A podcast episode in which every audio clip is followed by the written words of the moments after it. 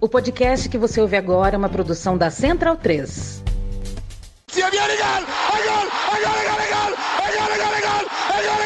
Parte Pirlo! Sì! Sì! Sì! Che vittoria! Che vittoria! Non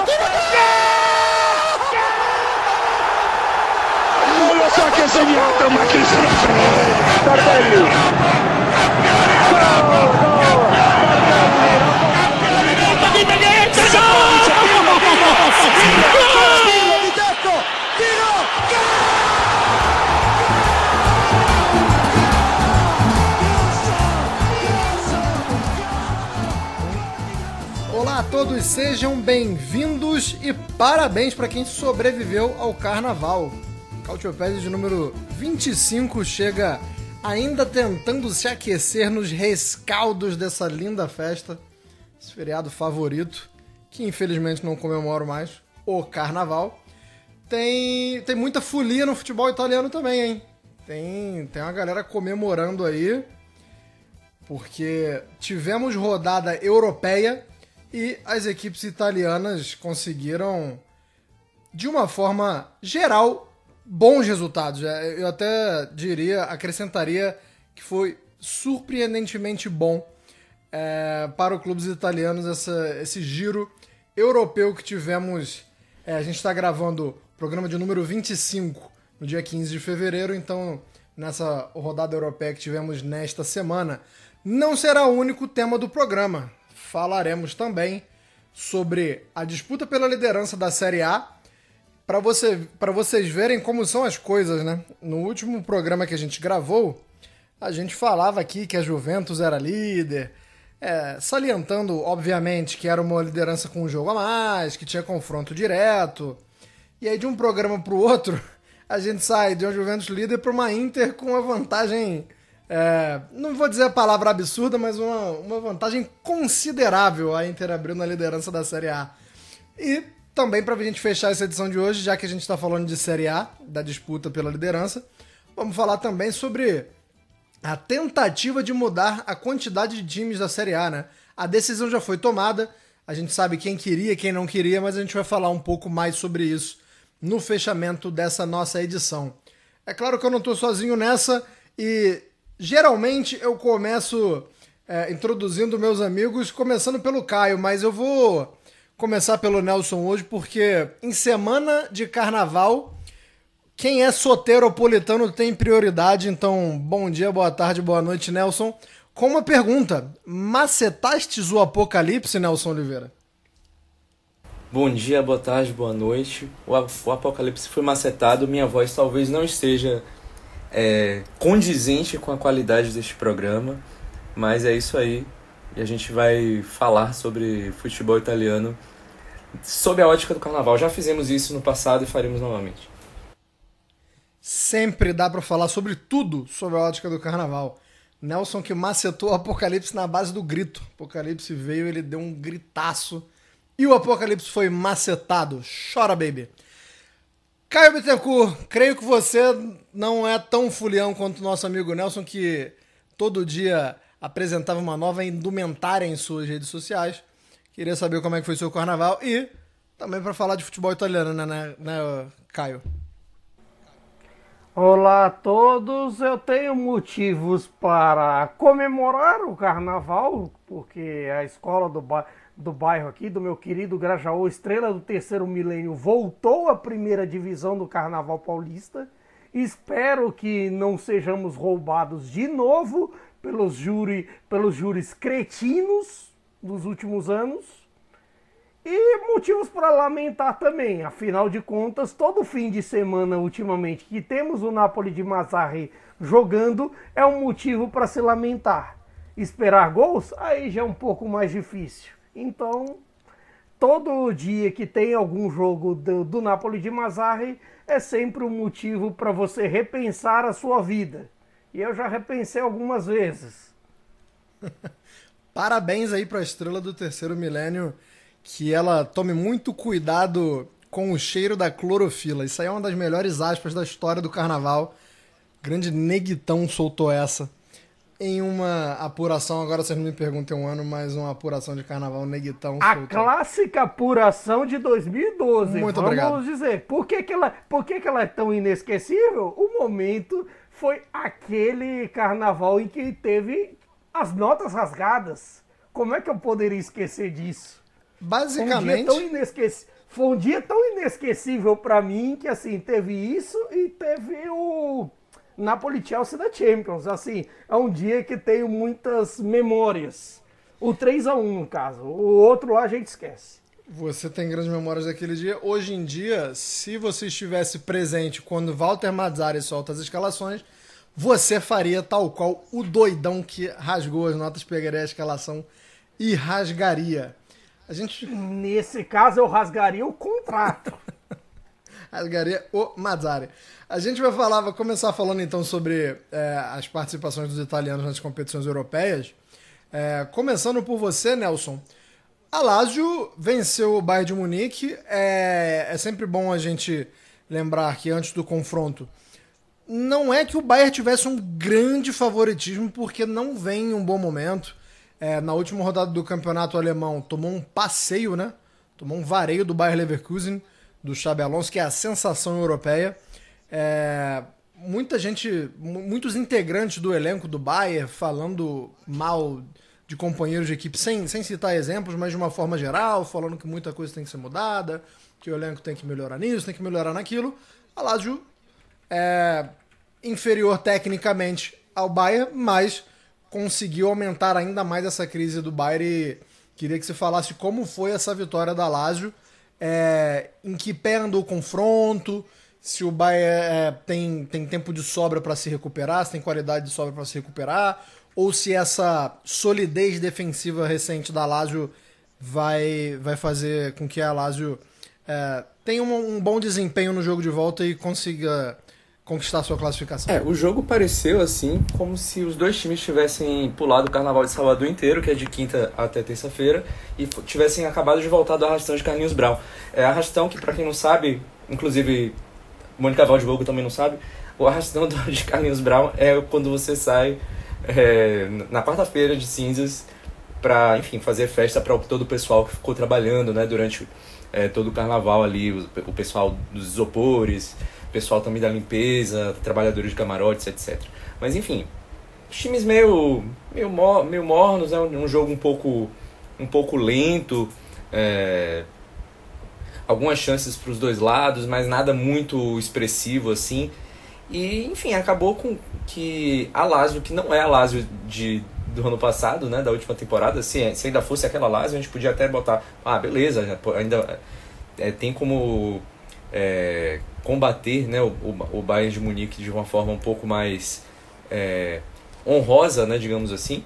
E não era nem aquela Lazio, né? Então, mesmo assim, o, o Bayern teve é, dificuldades para poder vencer uma defesa que não tem sido das melhores ultimamente e, e acabou perdendo o jogo num lance que a gente pode até dizer que foi um dos poucos lances é, mais claros né, de gol.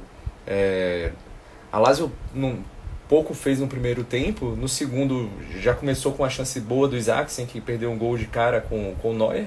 Depois teve o pênalti, segurou, conseguiu marcar o gol com o Immobile e ficou nessa. É, pra Lazio foi até ruim, né? Porque do jeito que estava o jogo, podia tentar, ter tentado chegar ao segundo gol e, e, e conseguir uma, uma vantagem ainda mais expressiva, né? Contra um time contra o qual ela não tinha nenhuma expectativa de, é, de, de, sair vitoriosa, assim, né? Quer dizer, a gente tá falando nenhuma aqui porque, enfim, né? Vamos combinar que é, é um, um, duelo praticamente 80 a 20% né? de, de favoritismo, assim, pro, pro Bayern. Mas ganhou e agora tem uma vantagem para poder sentar em cima, né? Na, na, na visita à Alemanha. Eu ainda acho que o Bayern pode, mesmo com todos os seus problemas, é, conseguir virar o, o, o, o, confronto, né? Até, até porque a gente não sabe nem se o Tuchel vai estar no comando quando, quando a próxima partida acontecer, né? É, vai acontecer ainda daqui a um tempinho. Então, acho que pode ter alguma, alguma mudança é, de, mais de significativa de postura que faça com que o Bayern jogue como o Bayern, né? Como que o Bayern que a gente está acostumado. É, foi feia coisa nos últimos dois jogos dos alemães, mas a Lazio, como eu, como eu citei, é, vem, vem mostrado uma, uma boa solidez, né? Assim, não é um time. Não tá bonito de ver, não, tá? Não tá legal de ver, não. É, plasticamente. É, como, já que o tema é carnaval, né? Na, na alegorias e adereços está faltando. Mas é, é, é, um time que tem mostrado uma boa evolução. Olha aí, consegui encaixar. Caio Bittencourt, pela Europa League, é, se a gente está aqui botando várias vírgulas, vários asteriscos, vários poréns na vitória da Lazio sobre o Bayern, na Europa League, em Milan e Rennes, tivemos um jogo é, que, que não, não dá para colocar nada, né? Não dá para tentar contemporizar a vitória categórica do Milan. É, queria que você falasse sobre essa vitória do Milan. É, lembrando que o contexto pré-partida, é, pelo menos, como, como diria aquela frase de comercial de dentista, né? 9 entre 10 crônicas que a gente via pra, antes dessa partida focavam muito no ótimo momento do Ren, né? O Ren vem num, num grande momento, se eu não me engano, de oito vitórias consecutivas mas o Milan não tomou conhecimento, Caio Bittencourt. Exatamente isso. For, foram oito vitórias consecutivas entre Copa da França e a, e a Ligue 1, desde a troca de técnico para o Julian Stefan.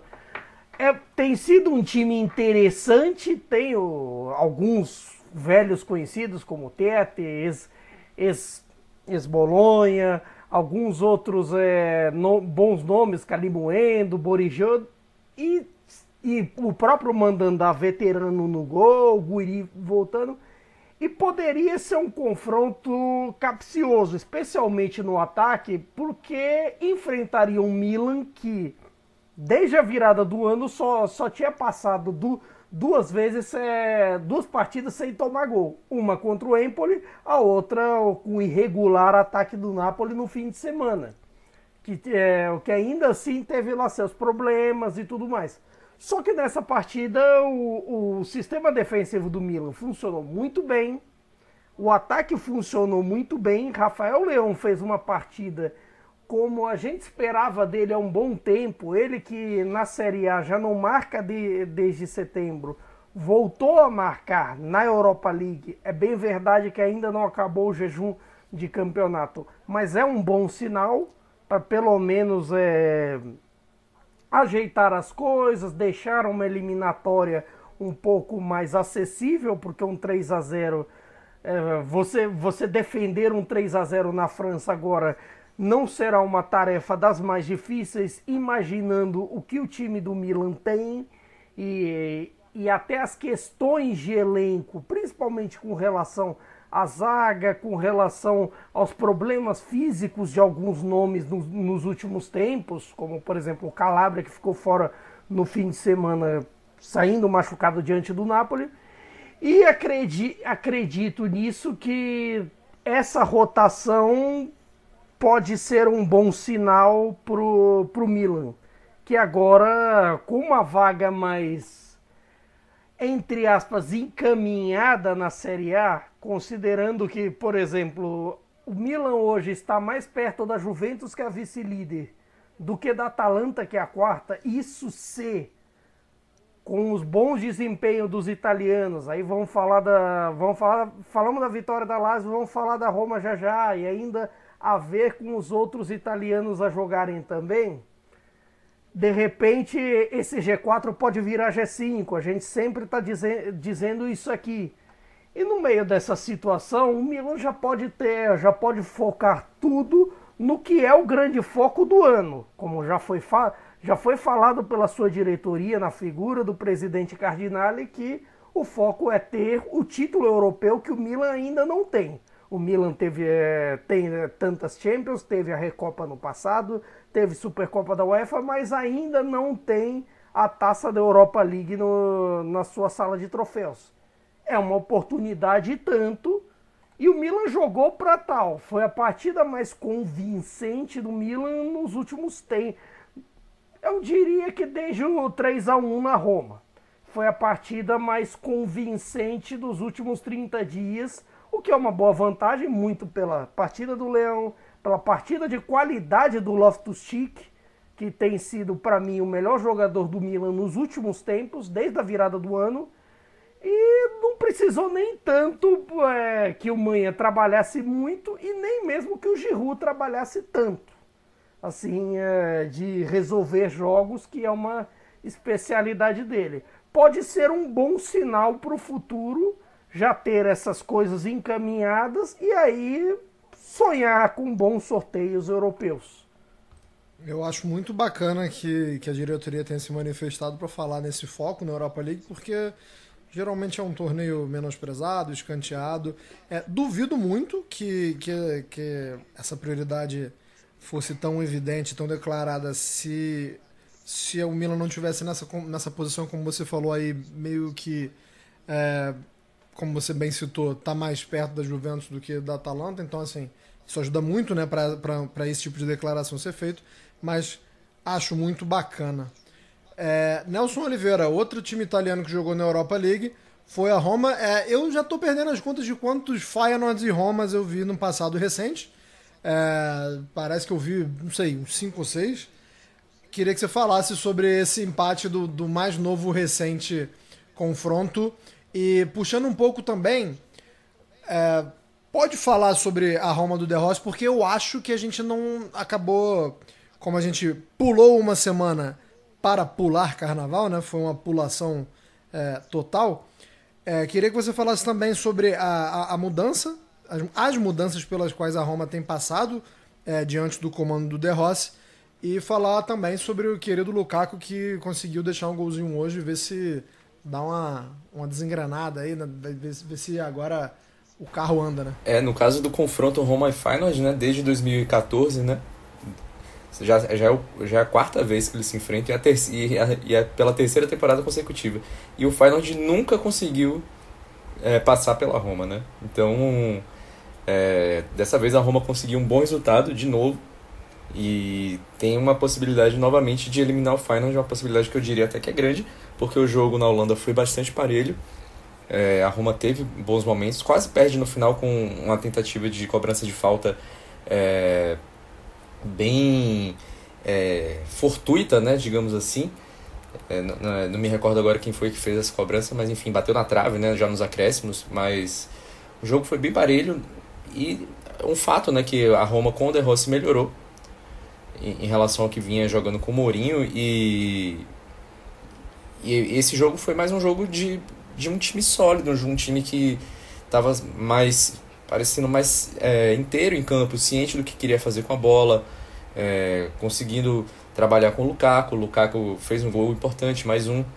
É, a temporada dele é, é muito boa, né, na verdade. Então, já até já se, se voltou a se falar de uma possível volta dele para o Chelsea, né? Ele até é, tentou é, afastar qualquer rumor sobre, sobre esse assunto né, é, na entrevista pós-jogo, mas já se fala de, de novo de uma possível volta dele para o Chelsea, porque a permanência dele na Roma é um pouco complicada. Né?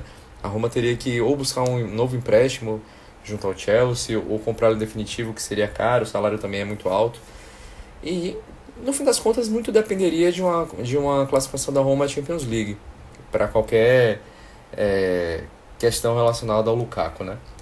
E no ritmo que o De Rossi tem colocado é, no futebol da Roma, a Roma pode, pode acreditar nisso, né? Tem, hoje tem quatro pontos a menos do que a, a, a, a zona de classificação para Champions, né? Mas tem jogado bem. É, você pode até dizer que os primeiros jogos da, da, da Roma do De Rossi não foram é, tão vistosos, né? Mas foram eficientes. Chutou é, seis vezes ao gol, fez seis gols, né, se eu não me engano, posso estar equivocado agora no número, mas foi isso que aconteceu e jogou, jogou bem contra a Inter.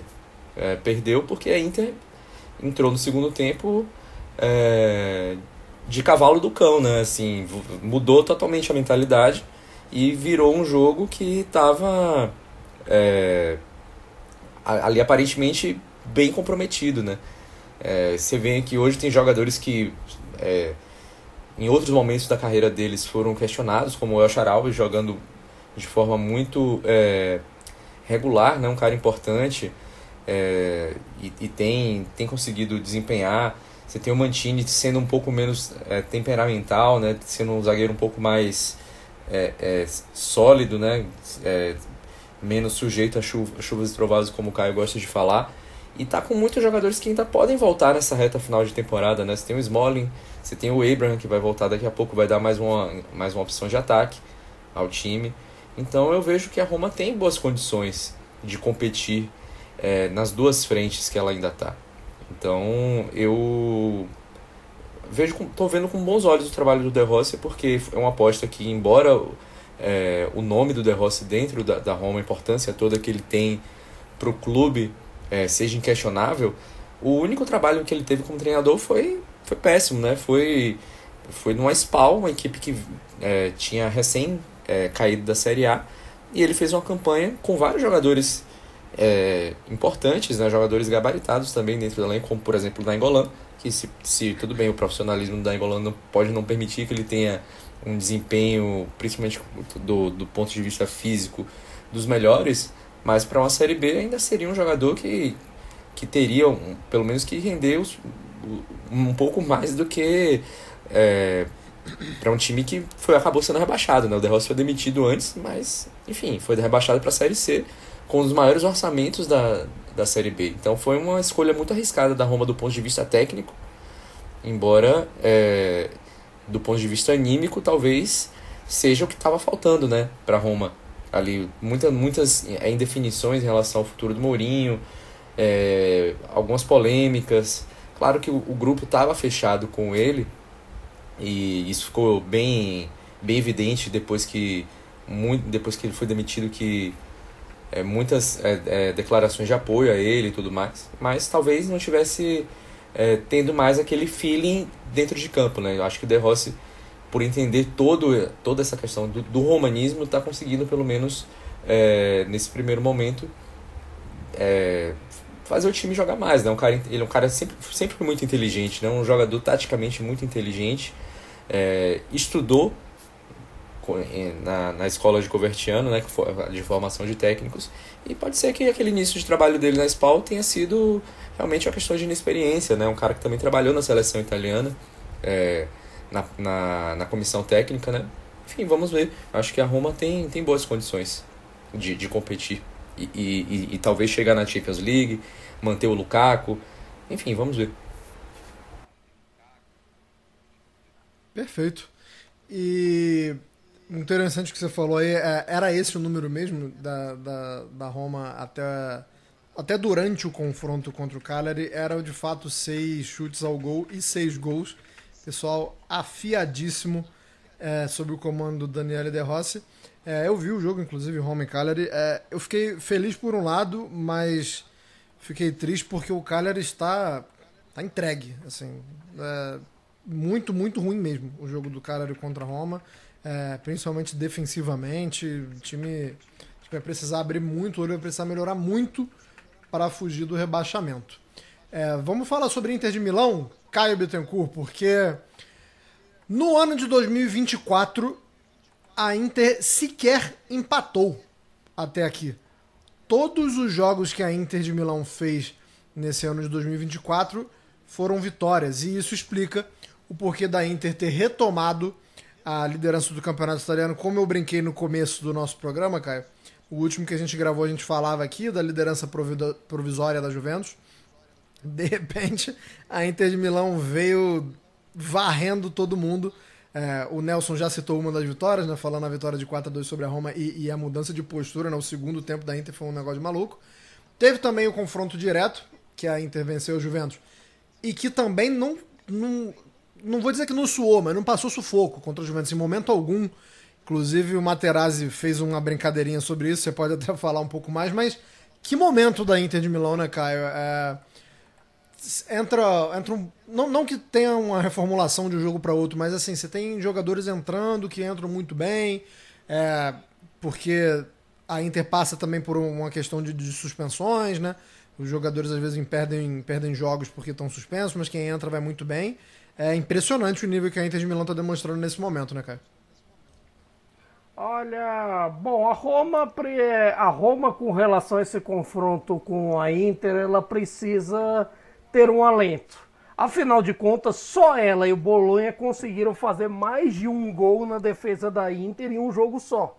Tudo bem que tomou quatro, né? Mas aí é também é um pouco difícil segurar esse ataque interista. E, o, e é, eu acho que a questão principal dessa Inter ser o que é, é justamente a força defensiva. Um time que sofre pouquíssimo, um time que tem, que tem muito do, do da melhor barganha dessa temporada, que foi a chegada do Sommer pro gol.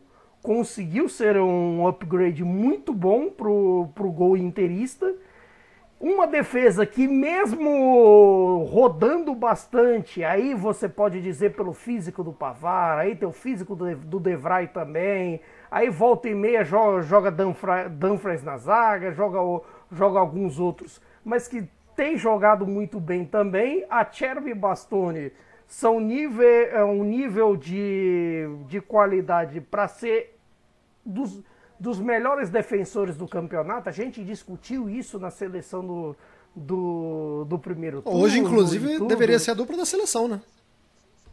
Pois é, tem essa questão também. Aí você, aí você pode escolher também a respeito até da própria multifuncionalidade do Bastone, mas deixemos isso para março.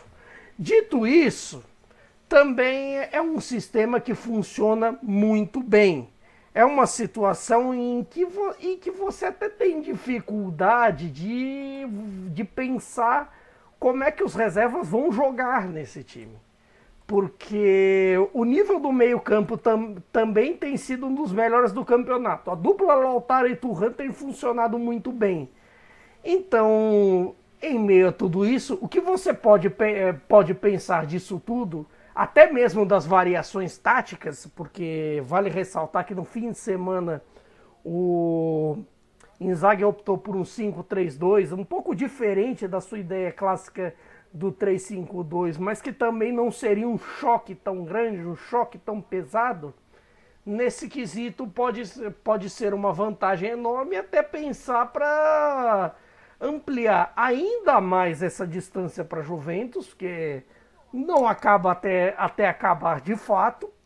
Né? Você não pode dar, dar sopa pro azar, porque se você der sopa pro azar, de repente alguma coisa pode acontecer, e aí você tem inúmeros exemplos do esporte por aí que, pode, que podem pesar. E também para você manter pensando nos confrontos que vem aí de Liga dos Campeões, porque não, nos confrontos com o Atlético, que aí também vai, já serão emocionais de todo jeito, o reencontro do Simeone com a torcida da Inter e tudo mais, mas serão confrontos difíceis. Em meio a essa, a toda essa coisa da, da, vantagem e confrontos mais em conta, teoricamente é de se esperar que a Inter rode um pouco mais o time, mesmo com algumas outras questões. Mas também é, important, é importante ficar de olho e dosar as suas estrelas, dosar o físico de todas elas para competir em dia e até mesmo para você pensar no jogo a menos que a Inter tem, que, é, que abriu 7, mas uh, virtualmente pode ser 10 a distância, caso ganhe o jogo a menos que tem com a Atalanta.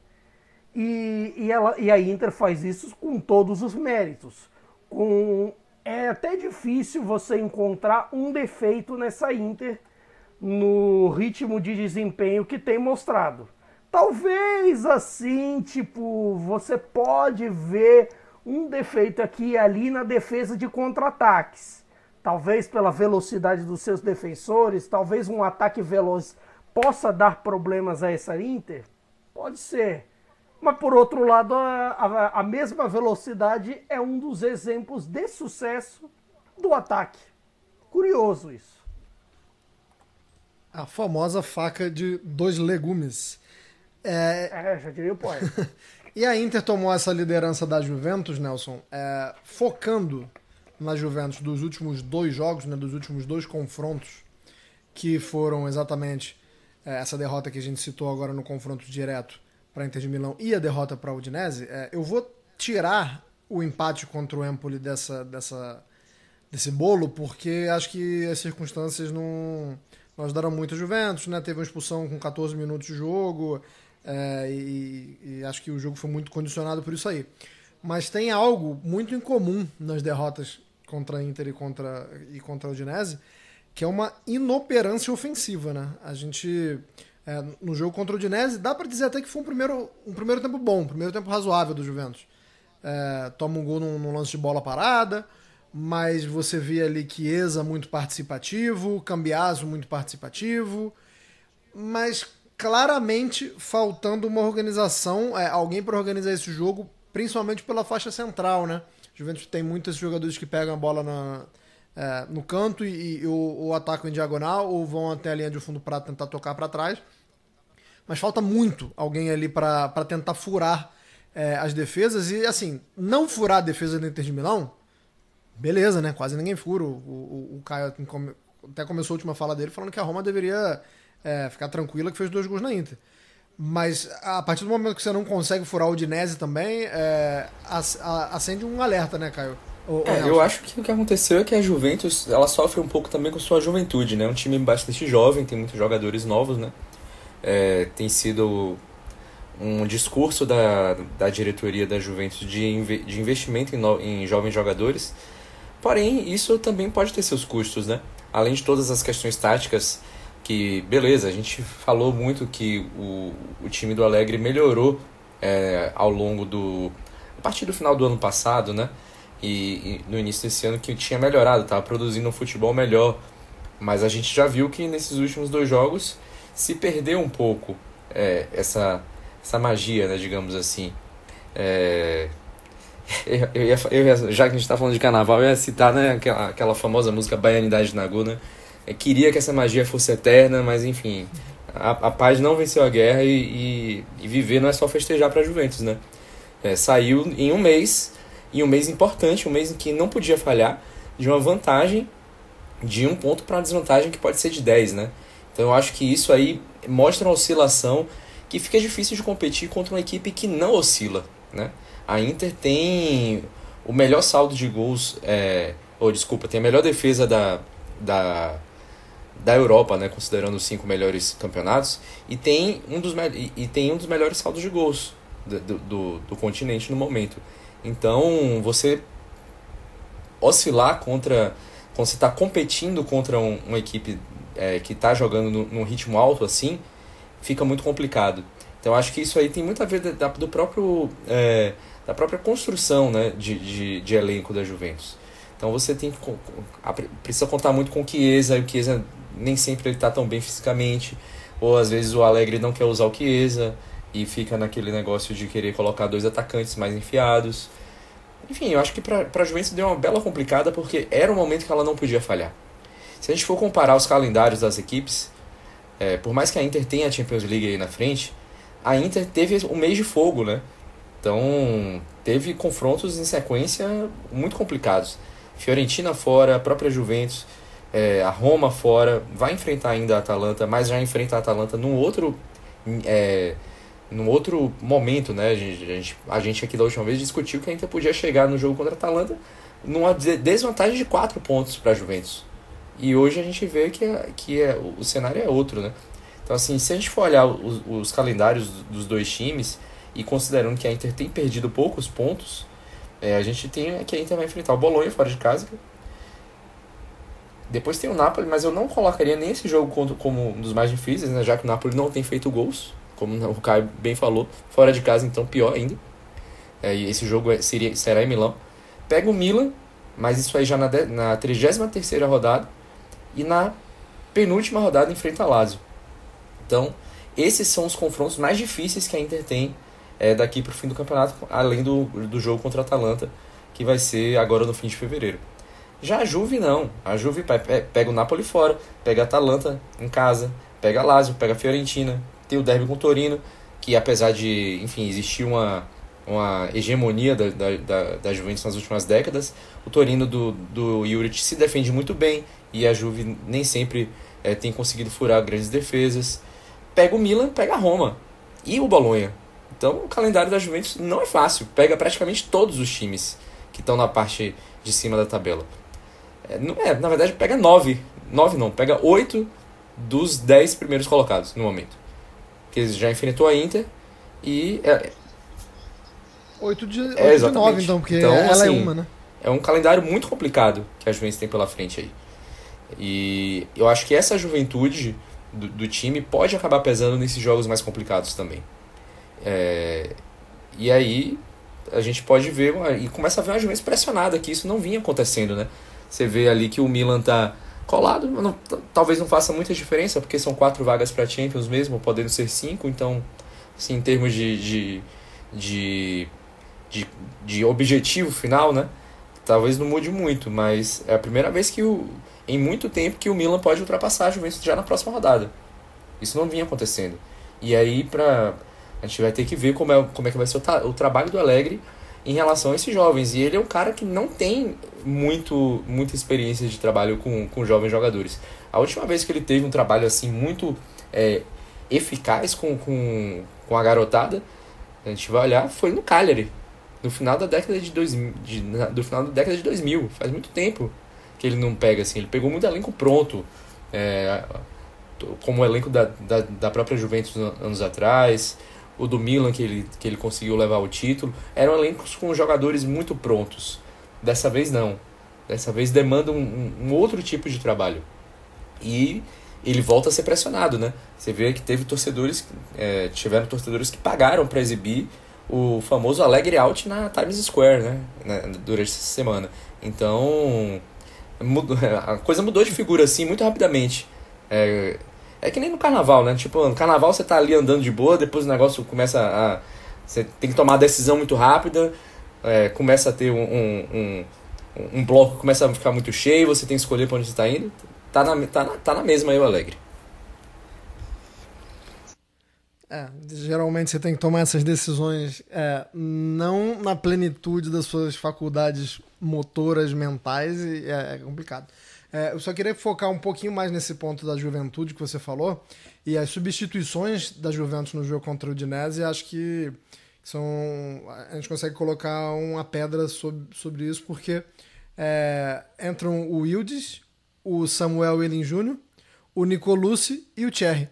Então, assim. ah, e, e até os que saem são muito jovens também, né? Quem saiu?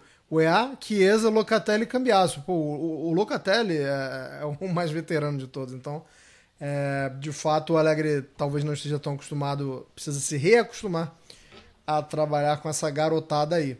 Caio Bittencourt, que história é essa? Que papo é esse de que queriam diminuir a nossa Série A, queriam encurtar, queriam, ao invés de 20 equipes, que a Série A tivesse 18 equipes, Caio Bittencourt, e algumas decisões já foram tomadas, né?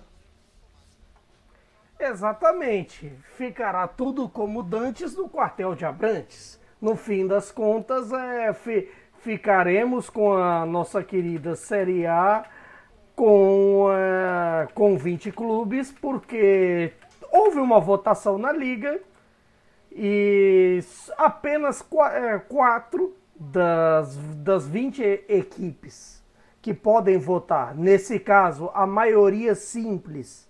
Se fosse da. Se fosse. Maioria simples não.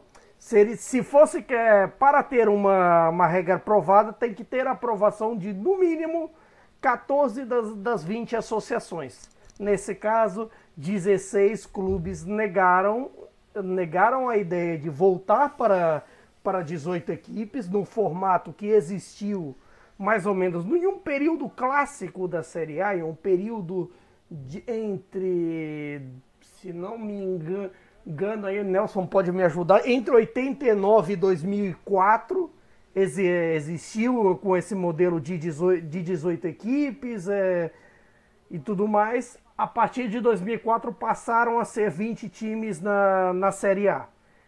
E, e de- desde então sempre tem essa discussão e agora se torna mais ainda necessária por uma razão. A Champions League e a Europa League vão aumentar.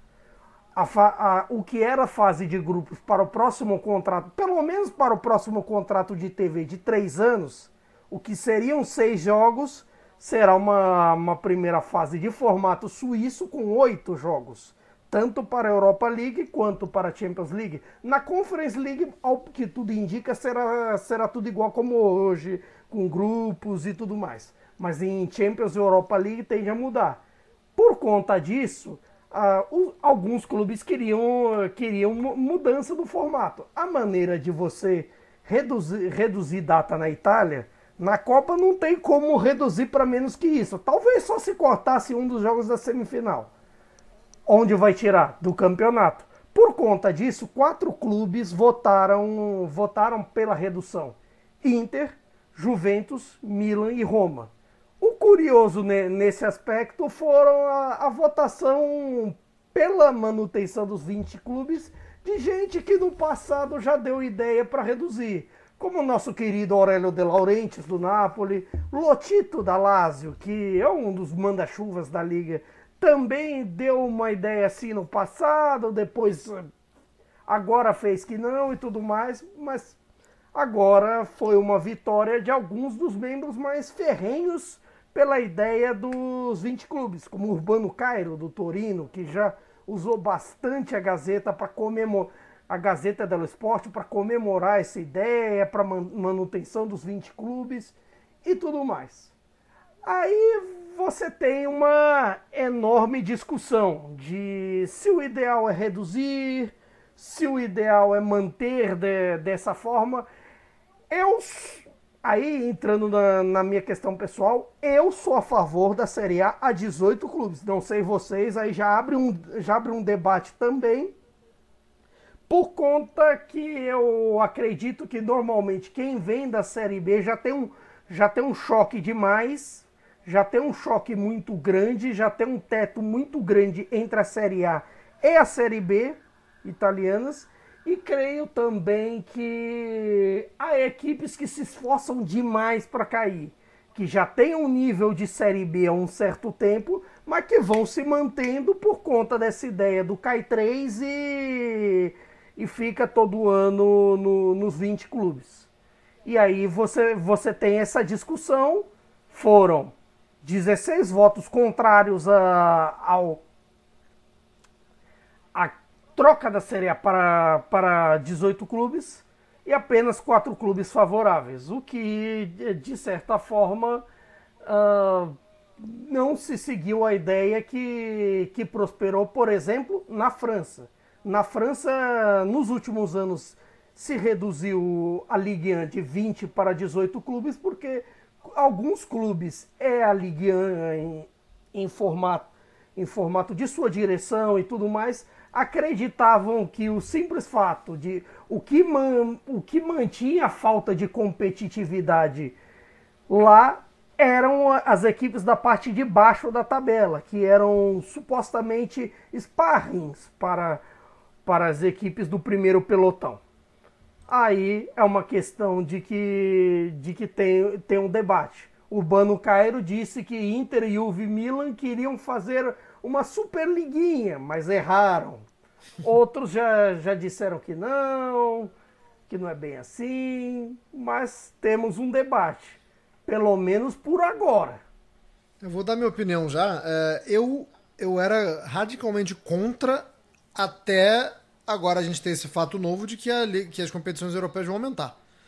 Então acho que. É, agora eu tô balançado. Agora eu já, já não vejo é, com, com tanta resistência, não, essa ideia. Eu ainda prefiro com, com 20 equipes, mas eu, eu já não sou tão radical, porque, pelo amor de Deus, né, gente? É, é o calendário é, de competições europeias aumentando quase o dobro de jogos é, não tem como, como as principais equipes é, se manterem no mesmo nível na Série A. Vai, vai cair o nível, porque boa parte, é, para não falar todo mundo, porque sempre tem alguém para ir contra, boa parte dos times vai focar na competição, nas competições europeias e a Série A fatalmente cairia de nível.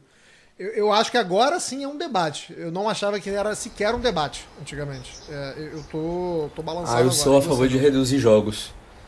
Eu acho que se joga demais e sem necessidade, embora, enfim, né, sem necessidade esportiva, né? Vamos, vamos colocar no, no termo correto. A necessidade é financeira, né? É, se joga mais porque se quer mais dinheiro e se tem conseguido mais dinheiro, né? Mas na teoria eu, eu sou eu gosto de, de, de 20 clubes, acho que 20 clubes é um número é, ok. A Itália tem dezenas de clubes tradicionais que estão aí no, no perrengue e acho que isso seria uma, um problema para isso, para eles, diminuir a, a, quantidade de clubes da Série A, porque eventualmente um ou outro tem, tem condições de chegar lá e, enfim, isso aí até é, dá uma, uma, um certo refresco nas contas e tudo mais. Então, para o sistema, é, principalmente pensando na parte de baixo né, desse sistema, dos times que é, menos privilegiados, isso, isso seria um problema, a, a redução. Para os maiores, com certeza seria, seria mais interessante, porque de fato poderiam focar é, nos torneios europeus e, e, manter esse nível. Mas eu, eu, realmente acho que se joga demais. Eu, eu sou favorável a, a, a aos modelos antigos de, de, de, de, de disputa do, de futebol. Eu acho que se tivesse men menos, menos jogos europeus, é, talvez menos fases, menos. Mas se, se vai no, no caminho contrário, né? A gente está praticamente chegando naquele período que a gente teve ali é, no início dos anos 2000 de ter duas fases de grupo de Champions League. É, não sei se. Na época era complicado como é que você fazia um calendário. E a Série A chegou a ter em, em, é, praticamente em paralelo, né? Acho que se eu não me engano, agora me, se me falha a memória, Assim que a, a, UEFA decidiu abolir essa, esse sistema de, de, de, duas, de duas fases de grupo, foi quando a Série A voltou a ter 20 times, voltou, voltou a ter 20 times, né? Então, é, acho que foi exatamente na, na, temporada seguinte. Mas já era um absurdo 2003, 4 mesmo, foi por aí mesmo que, é, que, que se derrubou aquela segunda fa fase de grupos. Só que tem um porém nesse sistema. Agora, com o modelo de sistema suíço, que deve ser por classificação e tudo mais, quem já jogou Football Manager, eh, já pegou esses saves mais novos em que já funciona o sistema suíço, você já percebe um detalhe. Normalmente, assim, são quatro, quatro cinco jogos que você liga e três que vale muito pouco. Ou então você pode pensar assim: ah, quem classifica entre os oito já folga. E aí entre o nono e o vigésimo quarto, que assim, de 36, 24 vão ter vaga no mata-mata. Quer dizer, é um sistema completamente maluco. E até para pontuar, é, é ju justamente o tema é, é em torno ao número de partidas que jogam. Curiosamente, o Scaroni, o presidente do Milan, Paulo Scaroni, ele, é, ele foi entrevistado, teve uma pequena entrevista ali antes do, do almoço da UEFA com, com o pessoal do Rennes, que ele chegou a, chegou a dizer: o tema está girado em torno do número de partidas que jogamos. Devemos limitar o número de partidas para salvar a saúde dos jogadores que são, são o nosso patrimônio. E ainda, e veja bem, 24, 25 tem uma Copa do Mundo de clubes vindo aí. Pelo menos a Inter vai jogar. Não sabemos quem entra entre Juventus e Napoli. Provavelmente deve ser a Juventus. Não creio que o Napoli vá chegar nas quarta, quarta semifinal, que ali mudaria um pouco o cenário. Mas em meio, em meio a tudo isso, você pode imaginar, por exemplo, uma Inter, uma Inter que é, pro, é que é a favorita para garantir o título vamos pensar que uma temporada com o número de jogos que se tem aqui no Brasil. Porque imagina só, são 38 de campeonato. Se vai para uma final de Copa, são 5, aí já some 43. Uma Copa do Mundo de clubes, imagine-se que sendo 32 já são mais 7 jogos, vamos lá, 50. Tem os dois da Supercopa, que, sei lá, mesmo que aconteça um desastre, a Inter perca esse título, dificilmente ela cai para terceiro em diante e fica fora. Vamos lá, são dois da Supercopa, 52. Aí você tem que imaginar da Champions uma, deixa eu ver, oito da primeira fase. Se ela passa em primeiro, tem, tem, tem deixa eu ver, oitavas, quartas, semifinal. E, e se não, ainda tem mais dois de uma fase anterior. Quer dizer, já soma 60 e tantas partidas. Já é um modelo de calendário quase inglês, para você falar o calendário mais atribulado da Europa. Então, como é que essa conta vai fechar? Mas, ao mesmo tempo, o que o Nelson disse também é um, é um, um ponto interessante. A estrutura da, da, da Série A, da Série B e, da, e principalmente da C é uma estrutura frágil de negócio. É uma estrutura frágil do modelo de negócio a tal ponto que o campeonato não consegue fazer bilhão em direito de televisão, o que todas as outras ligas europeias conseguem, não consegue fa fazer grandes lucros com a sua tele com a televisão local, com a televisão exterior. É, ela não cons consegue fazer grandes lucros com outras maneiras de gerir o campeonato. E por conta disso, da B para baixo é sempre uma quebradeira de clubes. Sempre são sempre clubes é, ou esperando que aconteçam situações como a atual dos líderes da B, que se você for parar para pensar, entre os cinco primeiros colocados da Série B na, na atualidade, ali é, você, você conta tanto Parma quanto Cremonese como Venezia e Palermo, cada um tem, é, tem, tem investidor de uma nacionalidade diferente, a realidade não é assim para todos. Não é todo mundo que vai ter um dono americano igual Venezia, não é todo mundo que vai ter dono o Fábricas que deu como, ou o Grupo City que nem o Palermo, ou até o Parma que já tem um pouquinho de dinheiro na praça. O dinheiro não é para todos. E talvez até a liga esteja se agarrando nisso para não se sentir culpada de de repente acontecer com algum outro clube que aconteceu agora com a Sampdoria que a Sampdoria teve isso aqui de falir. E a Sampdoria teve inúmeros problemas financeiros. Anos e anos e anos e anos de problema. Sofre os problemas até hoje com a troca de dono, que está lá na parte de baixo da tabela da B. Não tem nem perspectiva de voltar, a não ser que de repente o trabalho do Pirlo arranque e tal, mas não é o que vai acontecer. Então, assim, também é um pouco do, da máscara da própria incompetência. Eu queria só perguntar, isso aí eu vou demonstrar minha ignorância mesmo. Eu não sei se é, de quanto em quanto tempo essas reuniões, essas votações podem ser feitas, né? É, isso aí acho que é interessante se souberem e se, se a gente não souber, a gente tenta conseguir essa informação e, e traz depois, porque tudo, tudo parece meio preliminar ainda, né? É, embora a diferença tenha sido muito grande, é, como o Caio muito bem citou, gente é, já teve gente mudando de voto, né? Então nada impede que é, se alguém notar que vai ser, ser beneficiado daqui a pouco, tenho certeza absoluta de que não, não haverá o menor pudor em, em mudar de voto. A gente vai chegando aqui. É, porque assim, tem uma coisa, até para pontuar, que, que basta a metade mais um. Eu errei aqui do. Errei e retifico o negócio, não, não são mais os 14. Mas é, até o La, La República cita por que, essa, por que as 18, a Série A de 18 times ainda é possível. Se uma reunião extraordinária acontecer, e isso quem pode convocar é a FGC, é a Federação Italiana, basta 50% mais um dos votos da reunião. E aí a FGC pode acontecer. Por que, que isso pode, pode, pode acontecer? De certa forma, a FGC deu, o Gravina deu um sinal de que poderia pensar em uma redução, que poderia apoiar as ideias, principalmente do Scaroni no Milan e do Marotta na Inter, de que poderiam que poderia mexer ali na, nas questões.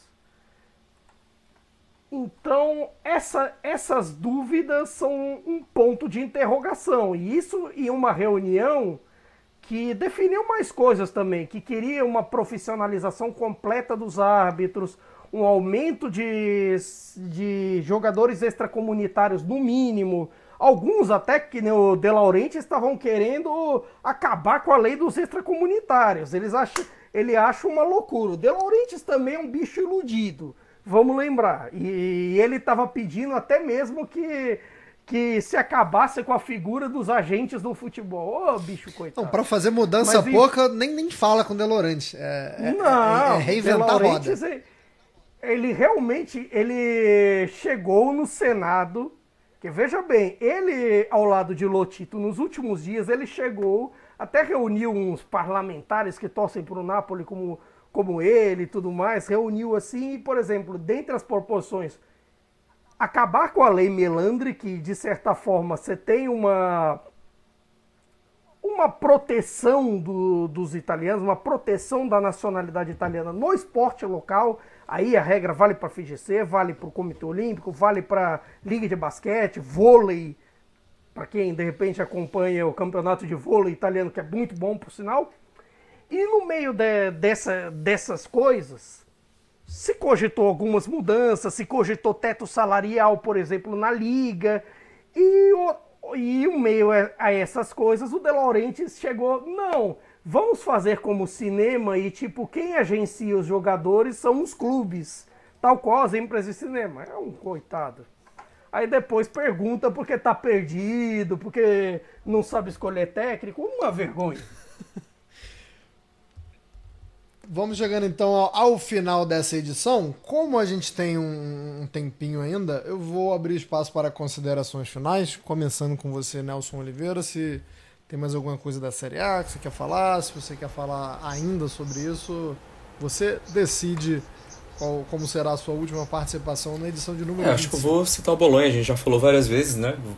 Mas retomou uma boa fase, está empatado em, é, com a Atalanta na quarta posição e vejo como um time favorito a ficar com pelo menos uma das vagas europeias. Não vou dizer Champions League, mas estou acreditando que o Bolonha tem mais futebol e mais é, capacidade até mesmo do, do ponto de vista psicológico para conseguir chegar a uma, a, a, uma vaga europeia mais do que Lazio, Fiorentina e Napoli, por exemplo.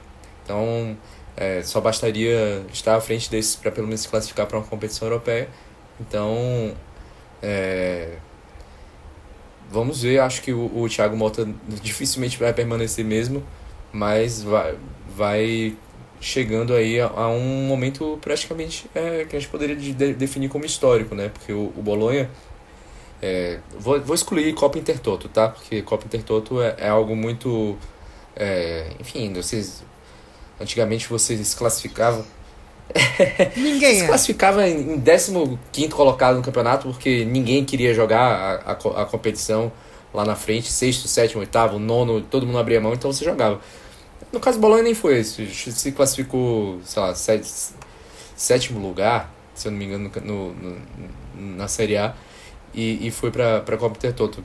Mas a última vez que, que o Bolonha jogou uma competição europeia relevante, digamos assim, foi em 1999 2000.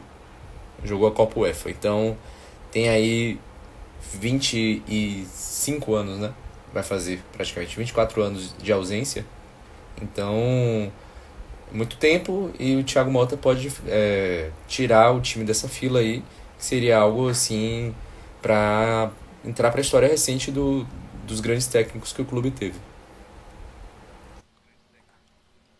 Certamente. E a gente, faço até um meia-culpa aqui, né? A gente deveria falar um pouco mais de Bolonha.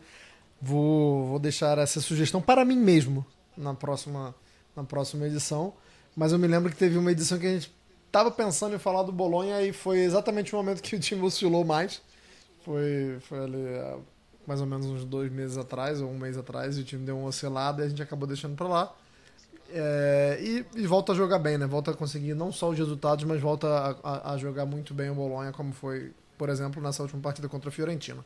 Caio Bittencourt, considerações finais, meu querido.